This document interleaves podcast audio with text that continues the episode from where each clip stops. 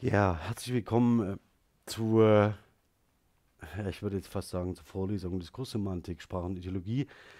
Wie Sie sehen, bin ich wieder in dem Vorlesungssaal noch, ähm, lief der Stream heute zu einer erwarteten Zeit, ähm, denn ich hatte mit der Übertragungssoftware einige technische Probleme, was mir sehr leid tut. Und ich spreche jetzt noch einmal, um die Präsentation vollständig zu halten, eine verkürzte Form der Vorlesung ein möchte darauf hinweisen, dass neben dieser Aufzeichnung, die Sie jetzt gerade sehen, ähm, diese, die Audiospur dieser Aufzeichnung auch verfügbar ist auf Spotify und äh, iTunes. Und in dem Kommentarbereich zu diesem Video, also unter diesem Video, sind alle notwendigen Informationen verlinkt, auch die Hinweise freilich auf die Präsentation zur Vorlesung und die weiterführenden Links hin zu den Angeboten zu Spotify und iTunes. Heute werde ich mich mit einem äh, besonderen Phänomen beschäftigen, nämlich dem Zusammenhang noch einmal von Sprache und Ideologie.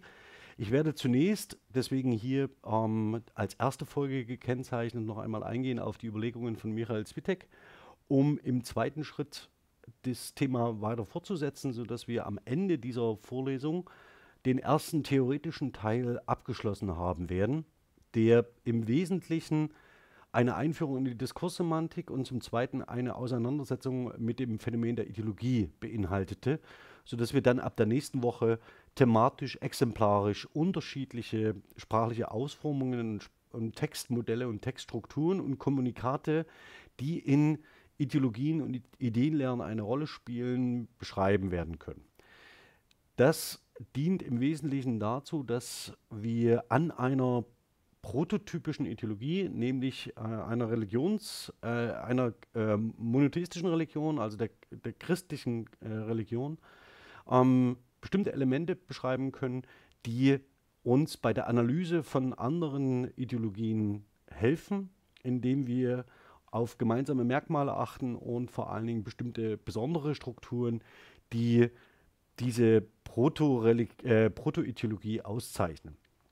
Ähm, vielleicht zum Einstieg ganz schnell noch einmal zur Rekapitulation, also wieder Aufnahme aus der letzten Woche.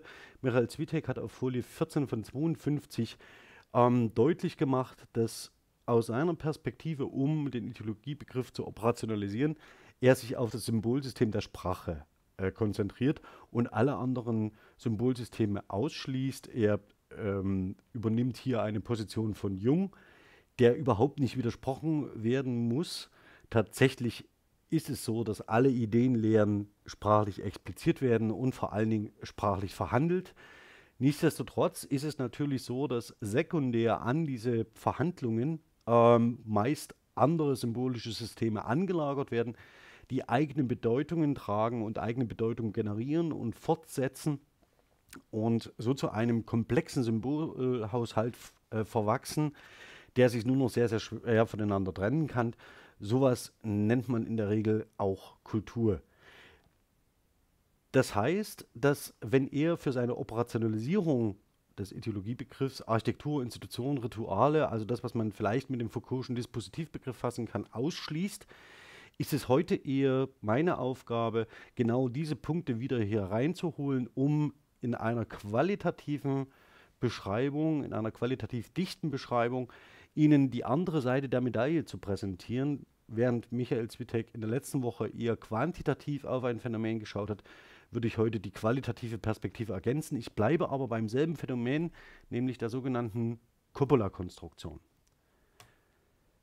Hier noch einmal auch zur Rekapitulation, darauf möchte ich gar nicht weiter eingehen, äh, auf Slide 8 von 52 in den Folien von Michael Zwitek, die auch in unserem Blog unter GLS-Dresden zur Verfügung stehen und im Kommentarbereich unter dem Video oder beziehungsweise im Kommentarbereich des Podcasts verlinkt sind, ähm, dass es im Wesentlichen, wenn wir uns mit Ideologien beschäftigen, darum geht, dass wir ein, spezifische Verhältnisse von Weltwahrnehmung beschreiben, die nicht mit der wirklichen Welt, also der physikalisch messbaren Welt, ähm, äh, äh, zu verwechseln sind, sondern dass es sich hier um eine spezifische Wahrnehmung dieser Wirklichkeit und eine bestimmte Perspektive äh, handelt, die man dann tatsächlich ähm, ähm, analysieren kann und analysieren muss.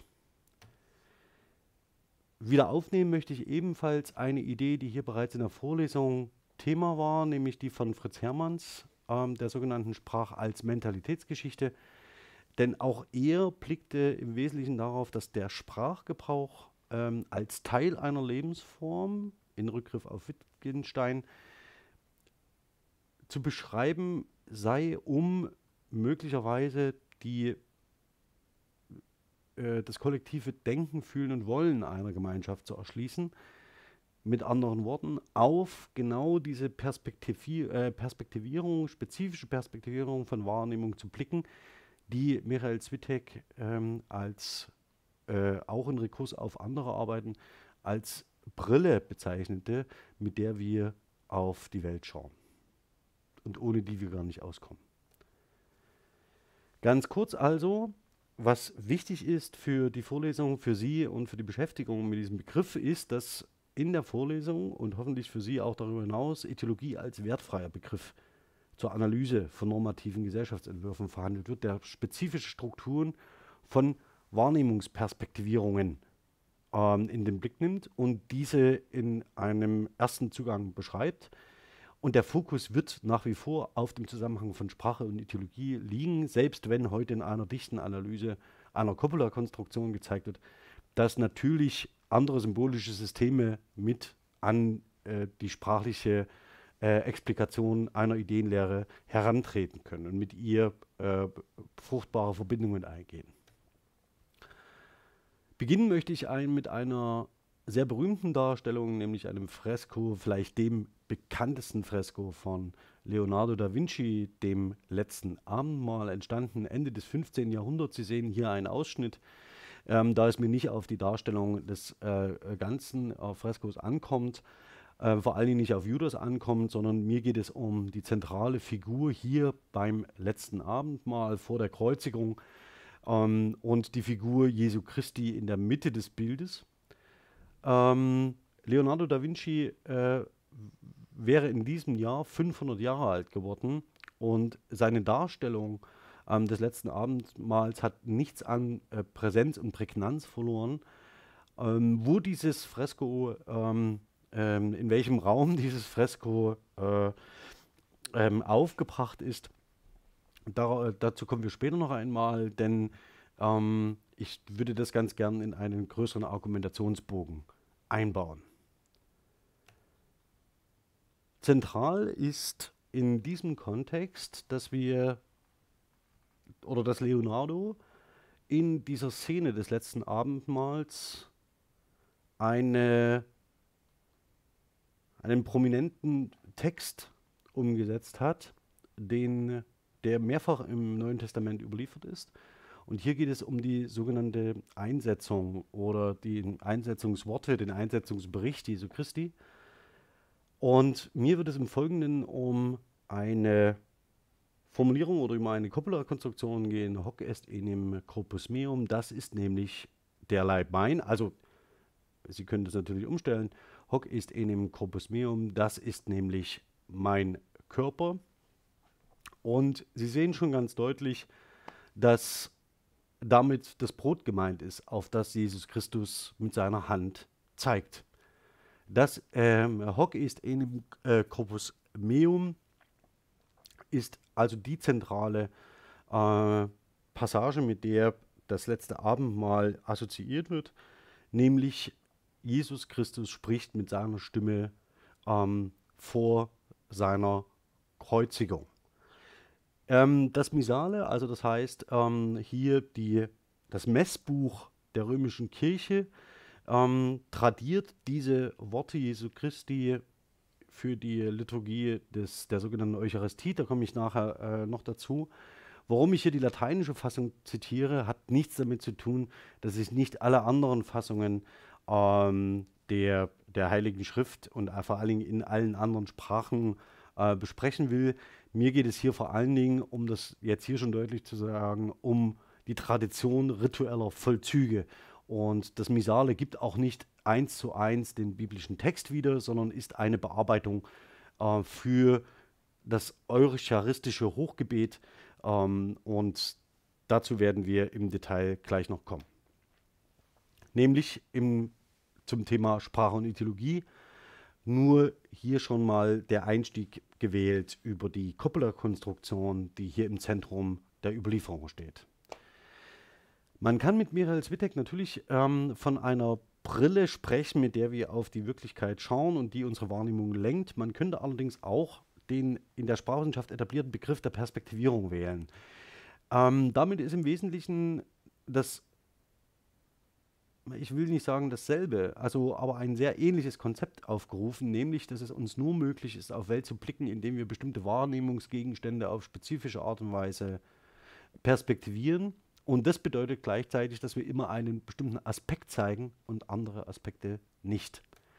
Das beginnt damit, dass alles das, was wir sagen, hinsichtlich der äh, Faktizität markiert ist also mit einer bestimmten Geltung versehen ist, ähm, die wir modifizieren können oder nicht. Ähm, wenn Sie sich die Kuppler-Konstruktion in Erinnerung rufen, Hockey ist enim corpus meum, ähm, haben wir es hier mit einer ähm, Konstruktion zu tun, deren Faktizität nicht eingeschränkt ist. Das heißt, es ist eine Konstruktion, das ist mein Leib, die von einem Ich gesprochen einen äh, anderen Gegenstand in einen Gleichsetzung, in einen Vergleichsmodus setzt und hier äh, eins in eins äh, setzt. Das ist mein Leib über Darstellungsoptionen, Appelloptionen, Ausdrucksoptionen und so weiter möchte ich hier gar nicht sprechen. Jedenfalls bezeichnet hier ähm, ein Ich ähm, seinen eigenen Körper in, einem, in einer Gleichsetzung mit dem Brot, was vor ihm liegt. Damit wird natürlich auch klar, dass ähm, dieses Ich, das hier spricht, sich selbst positioniert und perspektiviert. Also mit anderen Worten, Jesus Christus spricht, das ist mein Leib und weist demonstrativ auf das Brot. Ähm, wenn Sie sich das Misale ganz kurz in Erinnerung rufen, was ich Ihnen schon gezeigt habe, ist es hier natürlich nicht so, dass Jesus Christus spricht, sondern es spricht ein Verwalter des christlichen Glaubens, der christlichen Religionsgemeinschaft für Jesus Christus.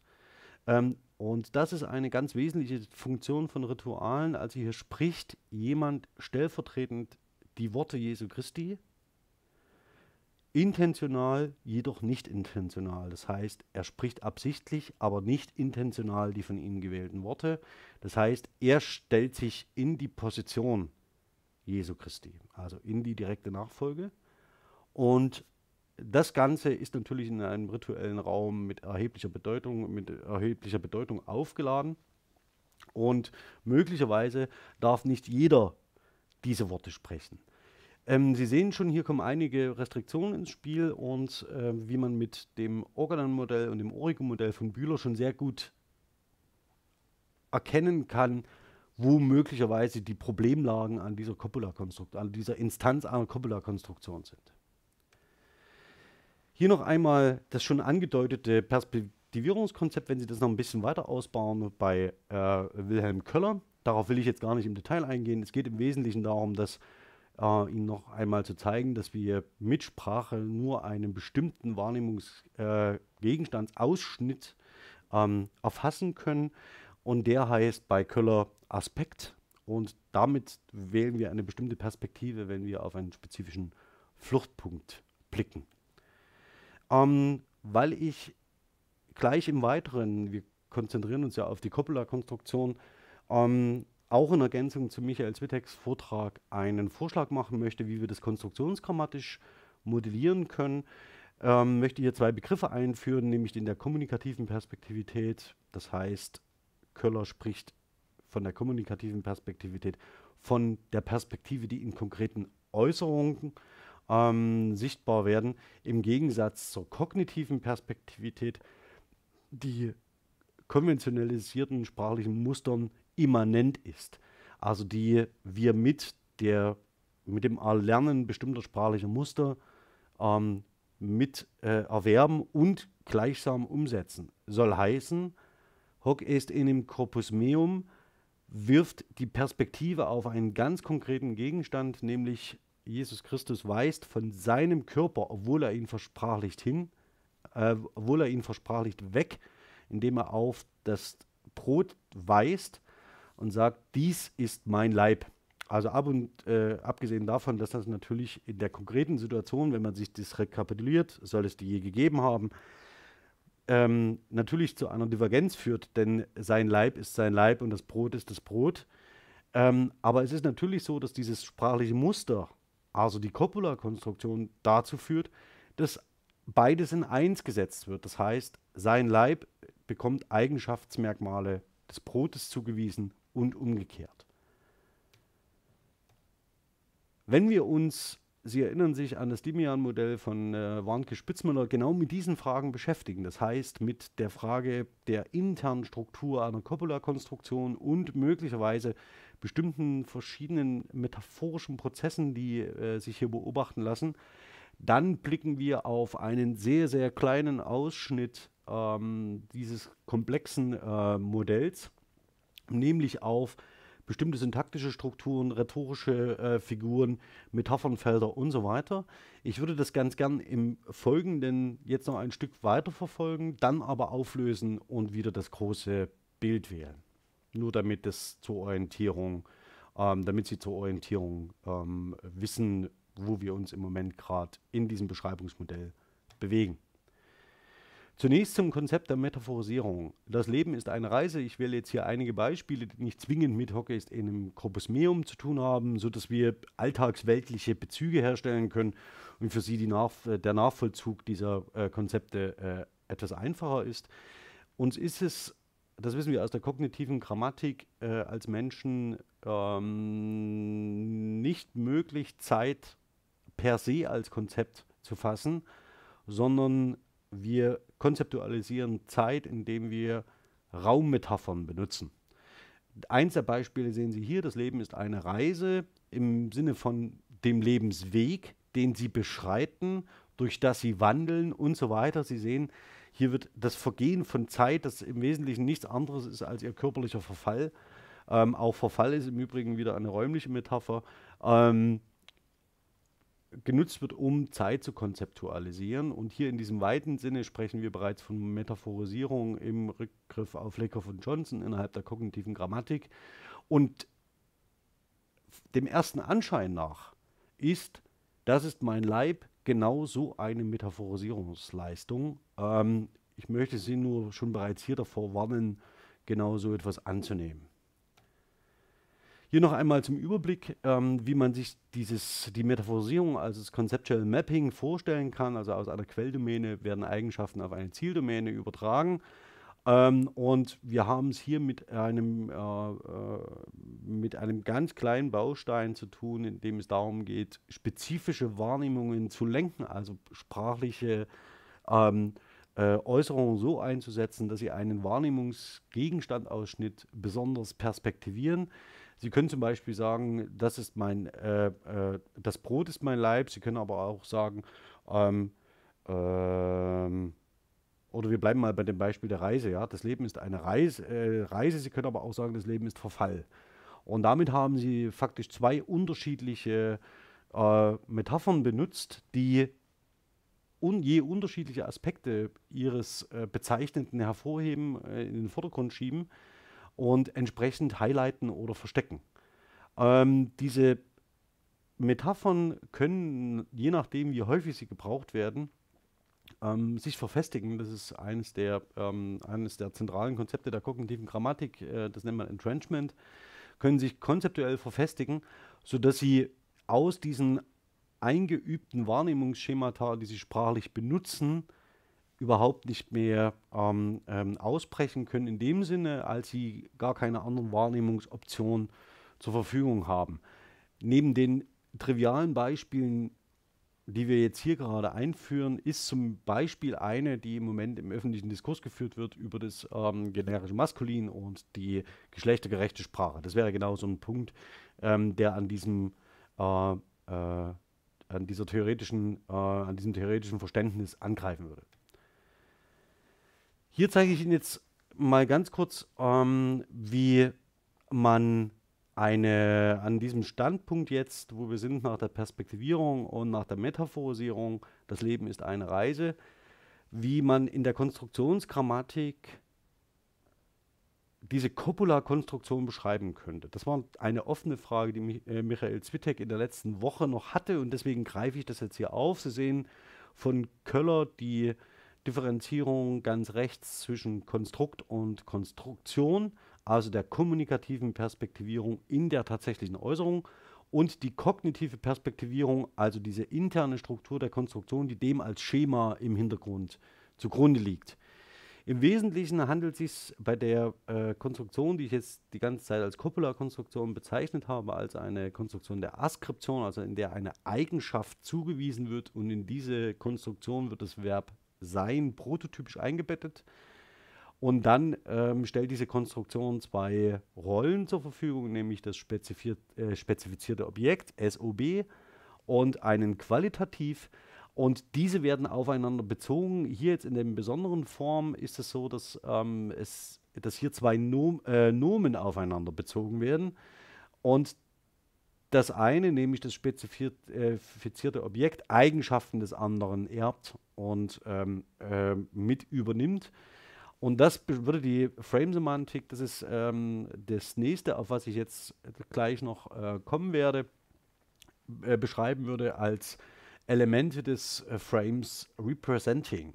Auch das ist wiederum eine sehr interessante terminologische Bezeichnung, also das heißt die der Metapher und die der Repräsentation, die im Wesentlichen von dem Phänomen, auf das wir gleich schauen werden, sehr konkret ja, ähm, ablenkt. Aber ich hole sie noch wieder ein und ich hole sie vor allen Dingen auch zurück. Zum Entrenchment nochmal ganz kurz. Ähm, nur zur äh, ja, Rekapitulation dessen, was ähm, ich zum Bereich der Metaphorisierung äh, gesagt habe. Ähm, Sie sehen hier ein Beispiel, diesen Weg haben schon viele vor mir beschritten. Auch das wiederum kann als metaphorische äh, Äußerung verstanden werden, indem Sie zum Beispiel den Lebensweg damit meinen. Ähm, und je häufiger dieser Weg beschritten wird, jetzt in einem ganz konkreten Sinne, das ist die sogenannte Trampelpfad-Metapher, mit der man das Entrenchment beschreibt, umso häufiger, umso einfacher ist der Zugriff auf dieses äh, konventionalisierte Muster und umso weniger kognitiven Aufwand müssen Sie betreiben, um eine bestimmte Bedeutung zu erschließen. Und das schließt auch ein, um eine bestimmte Wahrnehmungsperspektive zu übernehmen. Das heißt, sollten Sie jemals eine Ideologie entwerfen, also das heißt eine Ideenlehre entwerfen, dann sollten Sie darauf achten, dass Sie ähm, sprachliche Strukturen ähm, häufig wiederholen, die zum Kernbestand Ihrer Ideologeme gehören. Wie kann man bestimmte Ideologeme häufig wiederholen? Schreiben Sie Lieder. Also schreiben Sie Lieder oder stiften Sie rituelle Vollzüge.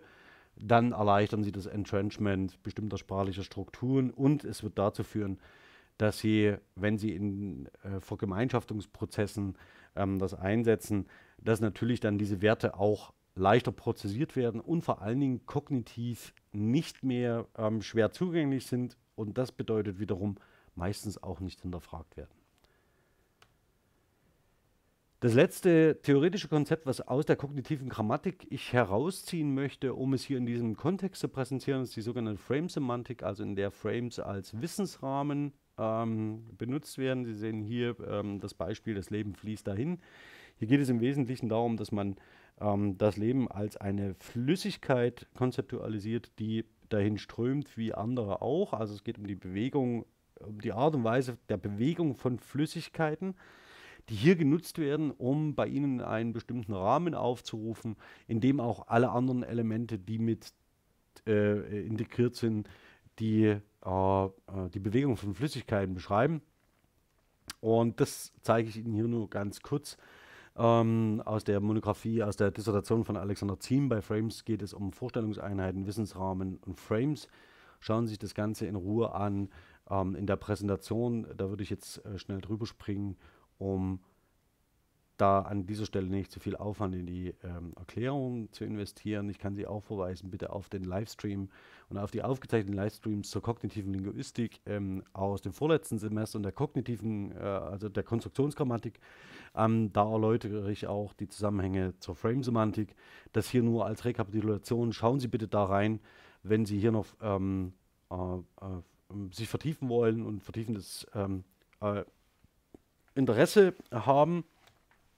Und es geht im Wesentlichen darum, dass sie natürlich, das Leben fließt dahin, dass sie einen bestimmten Frame haben, nämlich die Vorstellung davon, dass Flüssigkeiten in einer bestimmten Art und Weise sich bewegen und sie setzen in eine bestimmte Leerstelle, die diese Frames äh, aufweisen, also diese Frame-Slots, setzen sie Elemente ein, Werte, Instanzen, die mehr oder weniger diese Frames gut füllen und das bedeutet aber, dass sie in Beziehung treten zu allen anderen Einheiten. Wenn Sie zum Beispiel sagen, dieses Brot ist mein Leib, dann assoziieren die Menschen mit Brot nicht zwingend einen menschlichen Körper, sondern dieses, ähm, diese Instanz, ja, dieser Wert Brot, äh, der wird automatisch assoziiert zum Beispiel mit Essen. Und ähm, man, man stellt es her, um zu essen. Es ist eine Nahrung, die man zu sich nimmt. Und es kann natürlich in diesem Sinne auch metaphorisch benutzt werden, aber es geht hier, wird automatisch ein anderer Frame aufgerufen ähm, und Sie können sich gegen diesen Aufruf eines anderen Frames auch nicht wehren.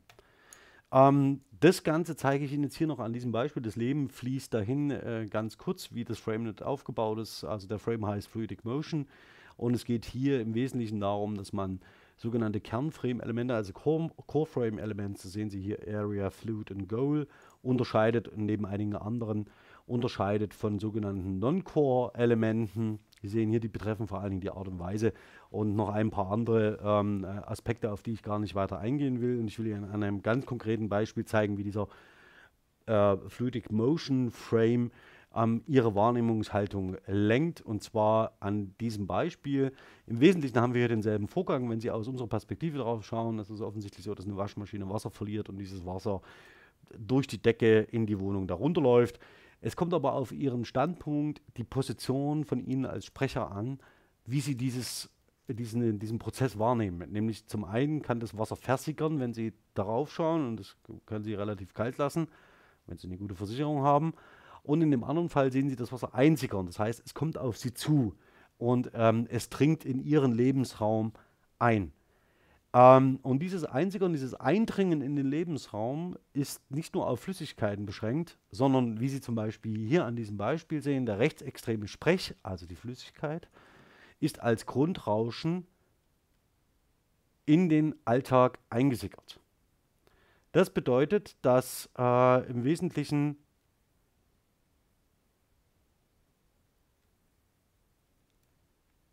muss ich ganz kurz Pause machen und einen Strom besorgen. Laufen Sie mal nicht weg.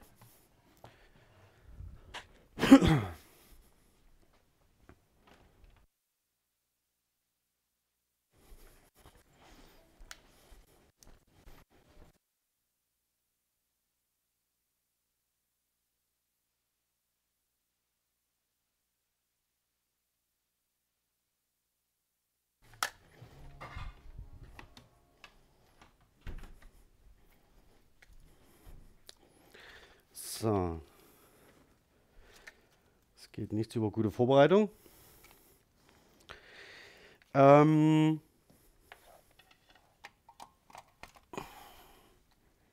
so, wie komme ich jetzt, komme ich jetzt den Strom schnell hier ran? So, ein bisschen, ein bisschen Rücken. So.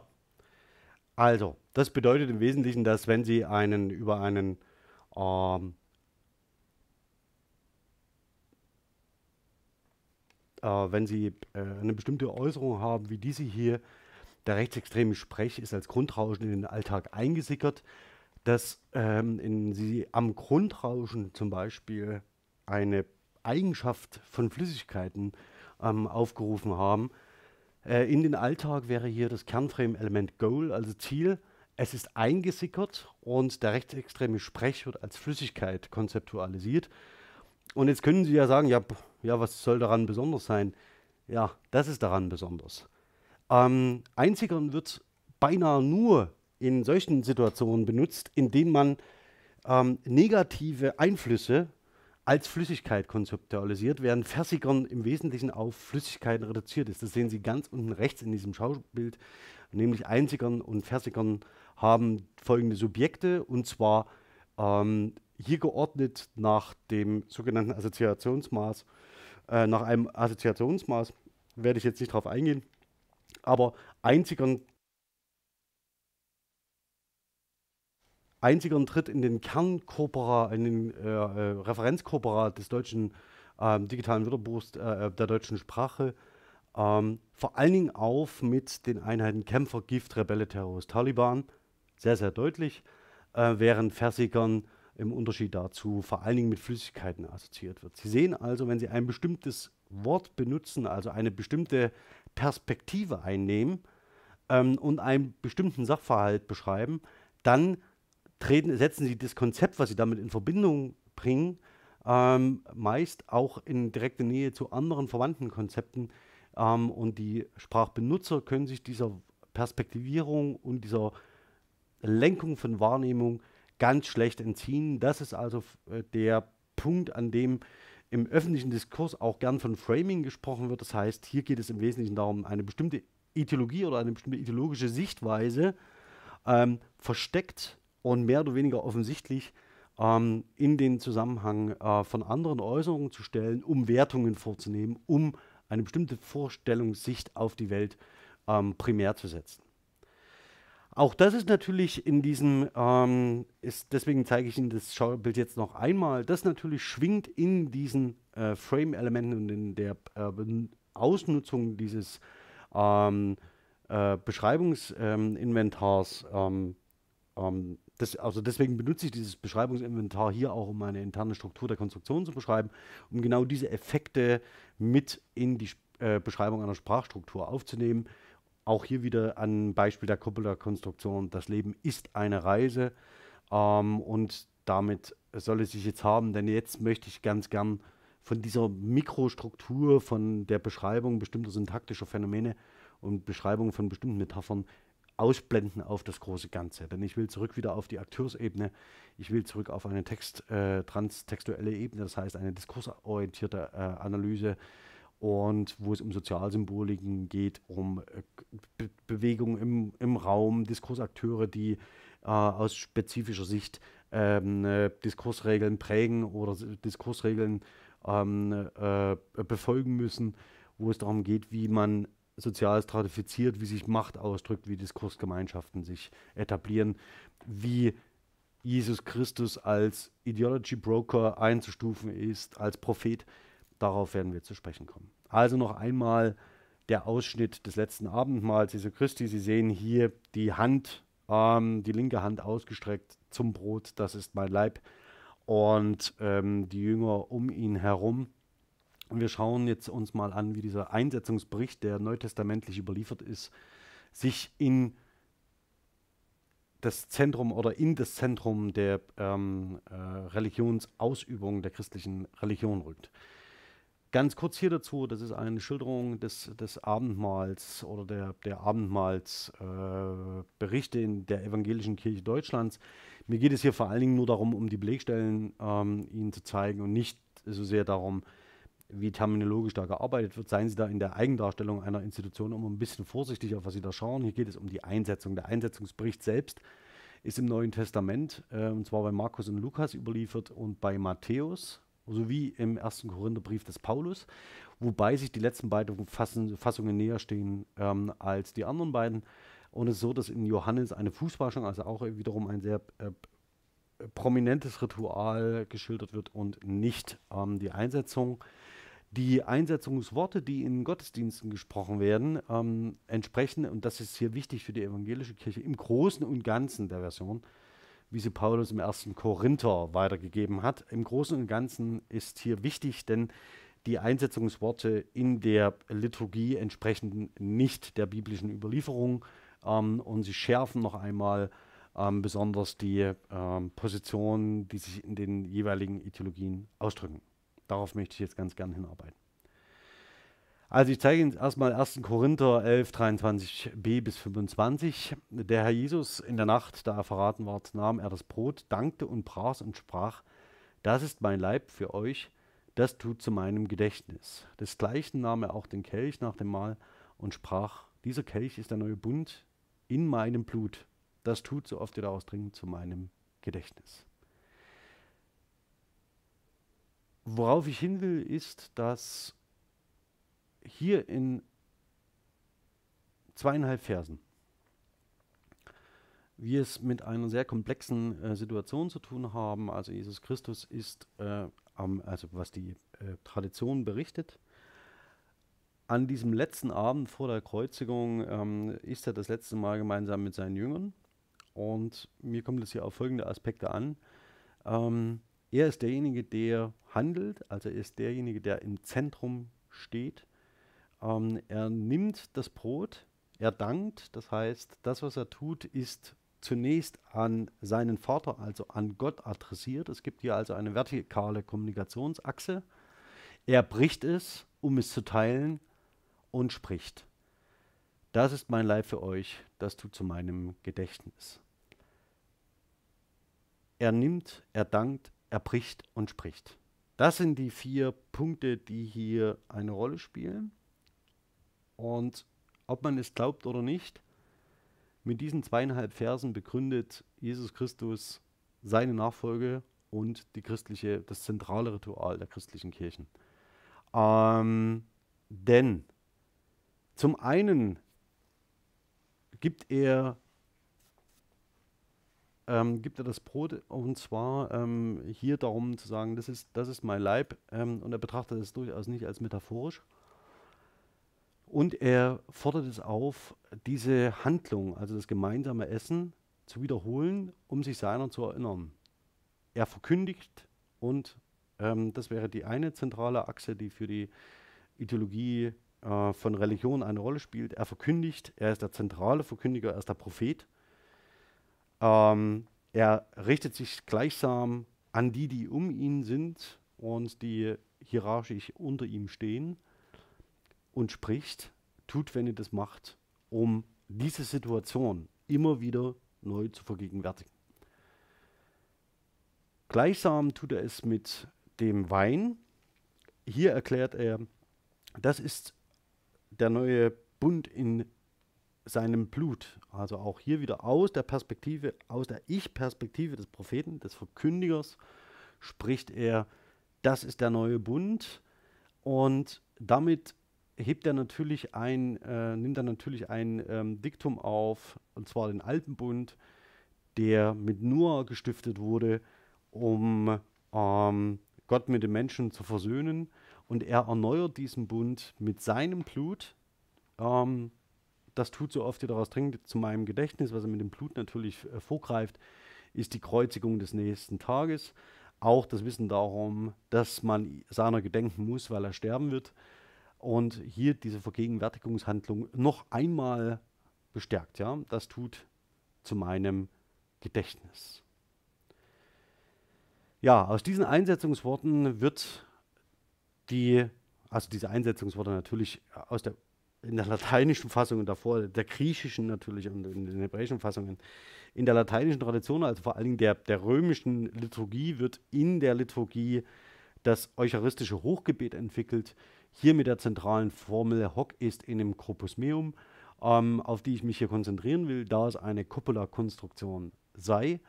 Ähm, und die natürlich, deshalb ist sie mutmaßlich hier groß gedruckt, also das äh, ist äh, tatsächlich äh, in verschiedenen, also das kann man mit einer gewissen Plausibilität annehmen, damit sie korrekt wiedergegeben wird. Also man muss sich fragen tatsächlich, ähm, ähm, wird denn das Ritual korrekt vollzogen, wenn man die Worte Jesu Christi nicht korrekt wiedergibt, ähm, sondern irgendwie abwandelt. Und natürlich hat die innere Logik des Rituals verlangt, dass die Worte Jesu Christi so wiedergegeben werden, wie er sie selbst gesprochen hat, zumindest in der Konstruktion der Ideenlehre. Jetzt das Besondere in der römisch-lateinischen, in der römischen Kirche darf nicht jeder diese Worte sprechen, sondern sie müssen als Priester geweiht sein. um überhaupt die Eucharistie vollziehen zu dürfen. Und das unterscheidet die römische Kirche ganz wesentlich von der evangelisch-lutherischen Kirche, denn sie müssen zwar auch dort als Priester geweiht sein, also als Pfarrer, ähm, aber das Priesteramt ist in der evangelisch-lutherischen Kirche kein Sakrament, das heißt keine Gabe Gottes. Da, wo sich die römische und die evangelisch-lutherische Kirche treffen, ähm, ist in den Sakramenten der Taufe und des Abendmahls. Ähm, die römische Kirche hat darüber hinaus noch einige mehr, nämlich die Beichte, zum Beispiel die Ehe, die Priesterweihe und so weiter. Also um jetzt mal äh, noch ein paar zu nennen, es sind insgesamt sieben. Ähm, darauf kommt es mir aber nicht an, sondern auf die zwei, die sie gemeinsam haben. Der Witz ist an der Sache, dass sich in der Sakramentenlehre ähm, unvereinbar evangelische äh, Kirche und römische Kirche äh, gegenüberstehen. Denn in der einen vollzieht jemand das Abendmahl, das er aus der Perspektive der anderen nie vollziehen dürfte. Denn ihm fehlt das Sakrament der Priesterweihe. Ähm, deswegen ist zum Beispiel auch so eine, ähm, es ist nicht so einfach, äh, über Ökumen äh, ökumenisches Abendmahl nachzudenken, das von einem Priester vollzogen wird die einzige Ausweichmöglichkeit ist zu sagen, es sind dann eben zwei, je, je Konfession. Schauen wir uns mal die Einsetzungsworte, die in der, ähm, im Abendmahl in der evangelischen Kirche verwendet werden, hier in der Fassung der evangelischen Kirche Mitteldeutschlands, ähm, die nach dem, nach dem ersten Korinther gesprochen werden. Unser Herr Jesus Christus in der Nacht, da er verraten ward, nahm er das Brot, Achtung, jetzt wieder die Reihe, nahm er das Brot, dankte und pras und jetzt neu, das ist die notwendige Konsequenz daraus, und gab seinen Jüngern und sprach. Also das heißt, wir haben hier noch den Akt des Teilens, äh, der initial durch den Verkünder vorgenommen wird. Nehmt und esst, auch das ist neu. Hier geht es um die Inkorporation des Brotes. Das ist mein Leib. Sie glauben nicht, welche theologischen Diskurse geführt worden ist, äh, darüber geführt worden äh, sind, wie man den Leib Jesu Christi ist. Ähm, denn das passiert, das werde ich auch noch dazu kommen, ganz konkret an dieser Stelle. Ähm, also nehmt hin und nehmt und esst, das ist mein Leib, der für euch gegeben wird. Solches tut zu meinem Gedächtnis. Also ich, das ist mein Leib, ich bin, ich bin ich. Der Priester spricht die Worte Jesu Christi. Ähm, das Brot ist der Leib und der Leib wird gegessen. Inkorporiert zur Vergegenwärtigung. Dasselbe passiert mit dem ähm, Blut. Ähm, nehmt hin und trinket alle daraus. Dieser Kelch ist das Neue Testament in meinem Blut. Hier haben wir nochmal den neuen Bund, das für euch vergossen wird und zwar prospektiv vom heiligen Abend, vom letzten Abendmahl aus gesehen, in der Zukunft am nächsten Tag, also die, die Kreuzigung Jesu Christi, und wird zur Vergebung der Sünden. Das heißt, die Prophezeiung äh, des, des, des neuen Bundes, die einhergeht mit dem Vergeben der Sünden durch Gott Vater, an den diese äh, äh, äh, Einsetzungsworte gerichtet sind, zur Begründung des neuen Bundes. Und so oft ihr diese Handlung vollzieht, tut das in Erinnerung genau an diese Situation.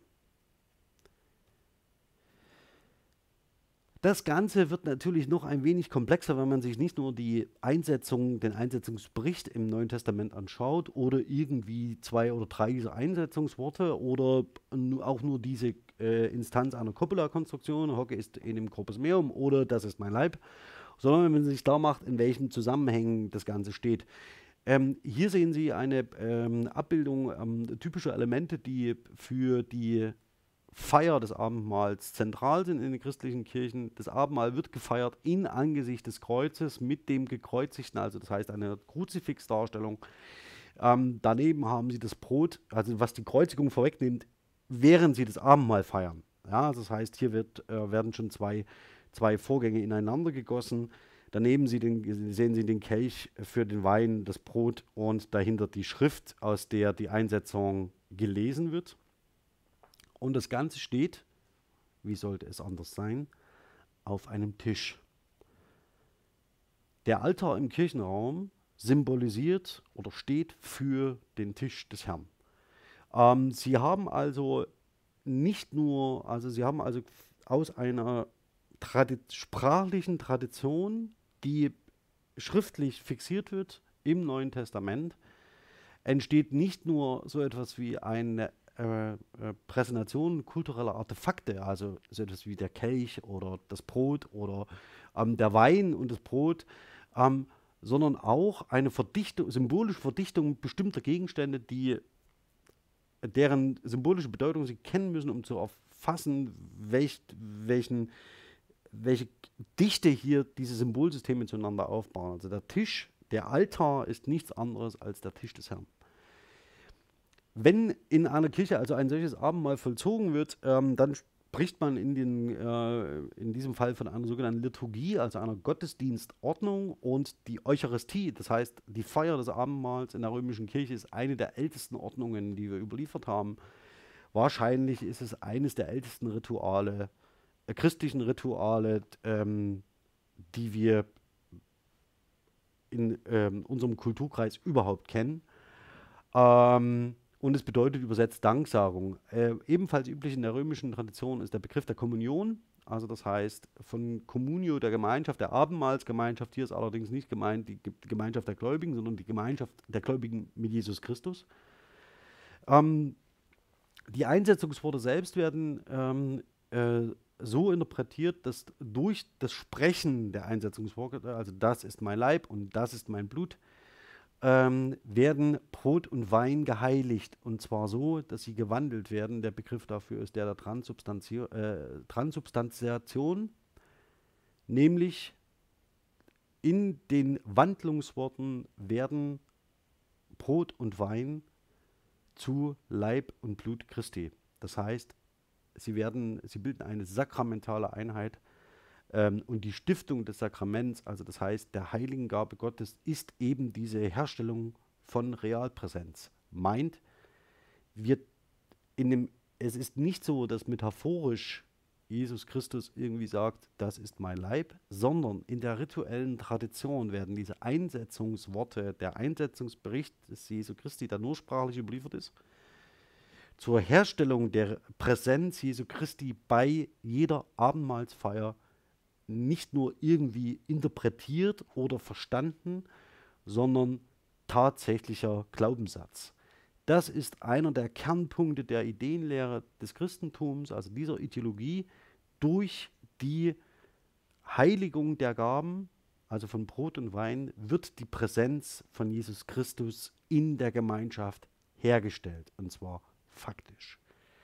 Ähm, das Ganze kann man glauben, muss man nicht. Jedenfalls hat der Satz hoc ist in dem corpus meum im christlichen Ritus äh, eine recht durchschlagende Wirkung und vor allen Dingen steht er mitten in der Ideenlehre ähm, des Christentums. Darauf kommt es mir vor allen Dingen an.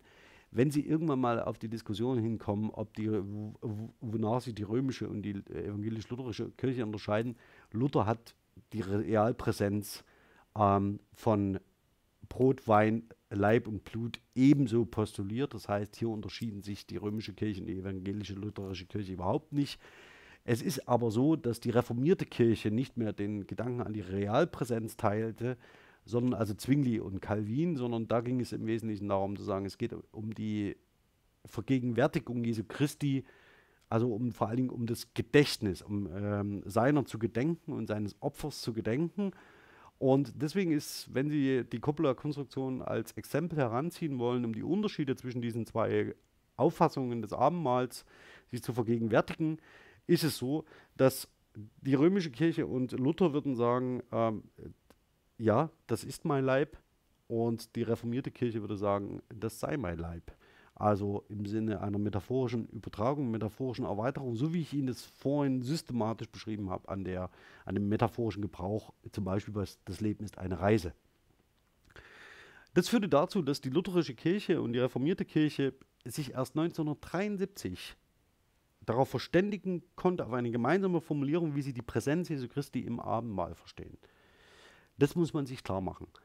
Das hat über 400 Jahre, fast 500 Jahre gedauert, bis die evangelisch-lutherische Kirche und die reformierte Kirche in der Lage waren, gemeinsam ein Abendmahlsverständnis zu entwickeln, weil sie sich auf einen gemeinsamen Passus einigen konnten, der die Präsenz Jesu Christi im Abendmahl klärt. Und das ist ein ideologisches Schwergewicht, was wir da verhandeln. Ähm, und das ist mitnichten irgendwie ähm, rational zu erklären, sondern zielt auf den Kernpunkt einer Ideologie. So, und da stehen wir nun. Also mit der Konstruktion der Askription, der Eigenschaftszuweisung, von der wir irgendwie glauben können, das ist so ein metaphorischer Bezug.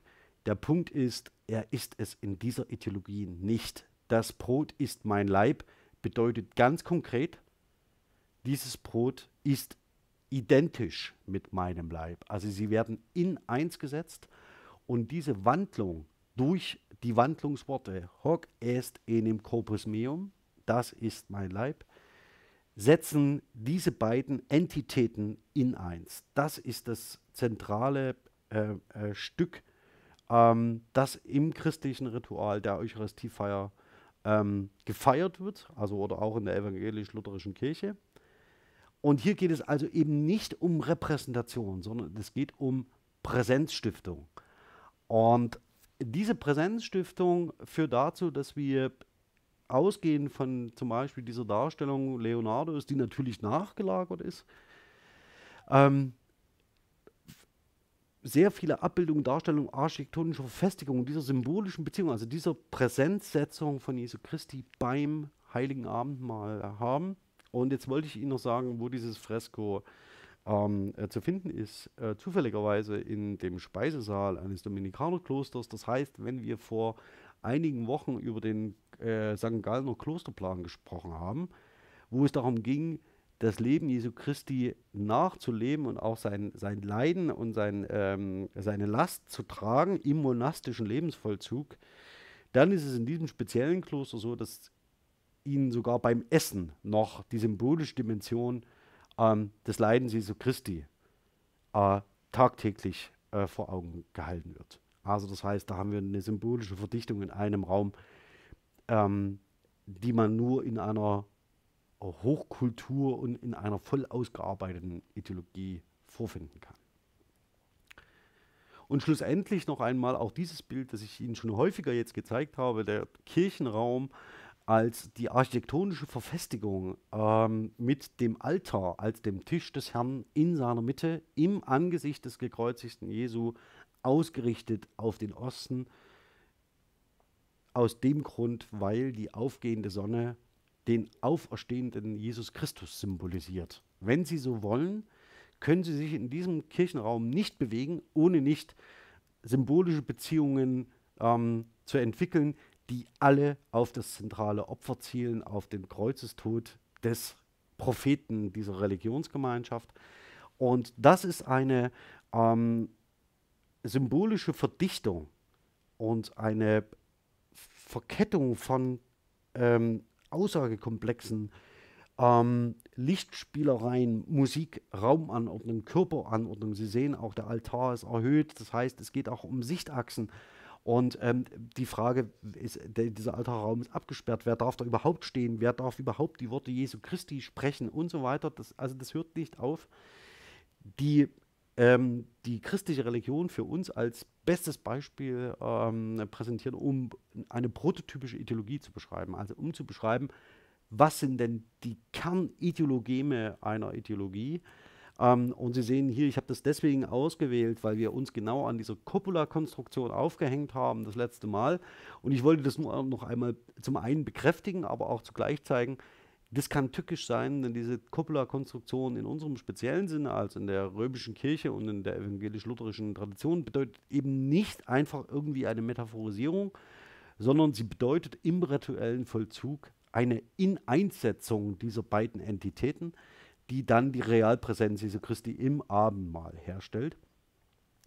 Und damit ähm, möchte ich eigentlich schließen, nur noch vielleicht mit einem Satz, weil ich den auch in der Vorlesung gesagt habe. Also wir haben dieser Tage ja, ähm, steuern wir auf die Europawahl zu und es gibt den einen oder anderen, der sich irgendwie ähm, auf das christliche Abendland beruft und die Tradition des christlichen Abendlandes beruft und damit irgendwie ähm, äh, diffus diesen kulturellen Raum anspricht.